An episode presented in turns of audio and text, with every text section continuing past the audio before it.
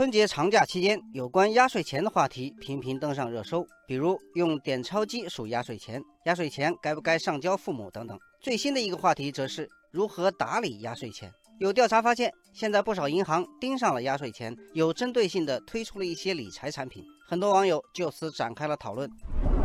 网友平方田说，某城商行推出一款成长储蓄产品，自动转存，三个月以上都按定期利率来计算，就是零存整取而已，好像不能算是理财。网友老邝不同意这个观点，他认为储蓄也是一种理财方式，小孩子对钱没有概念。家长每年把压岁钱存起来，长大了一起给他，也不失为一种合理的安排。网友清风悠然说：“有银行推荐教育金、年金类保险产品，也有推荐基金定投的。压岁钱的投资是孩子人生道路上的一个储备，周期可以很长，应该选这些风险不太高的品种。”以上所说的这些理财产品，虽然都是针对压岁钱的，但基本上都是家长在理财。现在已经有银行推出专属孩子的银行卡，从小教他们学习基本的理财与投资技能。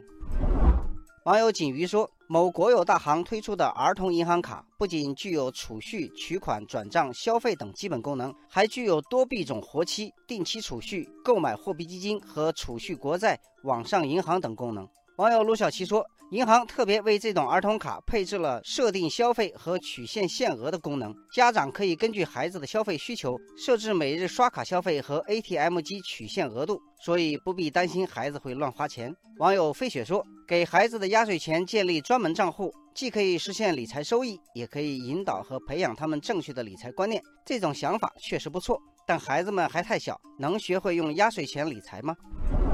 其实很多人都有金融要从娃娃抓起的思路。日本的中小学早已有金融教育，英国2014年也把财务教育列入全国课程表。网友蓝色羽翼说，国内在这方面并不落后。2015年，广州市就率先做过金融知识进校园的尝试，在小学金融读本中，第一课就是从孩子们熟悉的压岁钱谈起。2018年下半年以来，上海和北京也都密集推出了金融进校园的活动。网友万象初心说：“让孩子们掌握对钱的思考能力是一件好事，但我希望他们在学到这些知识后，最先想到的不是怎么投资获利，而是如何保持对钱包的控制，如何使自己陷入贫困和债务陷阱。所有的金融启蒙教材都应该提到这一条，那就是投资有风险，入局需谨慎。”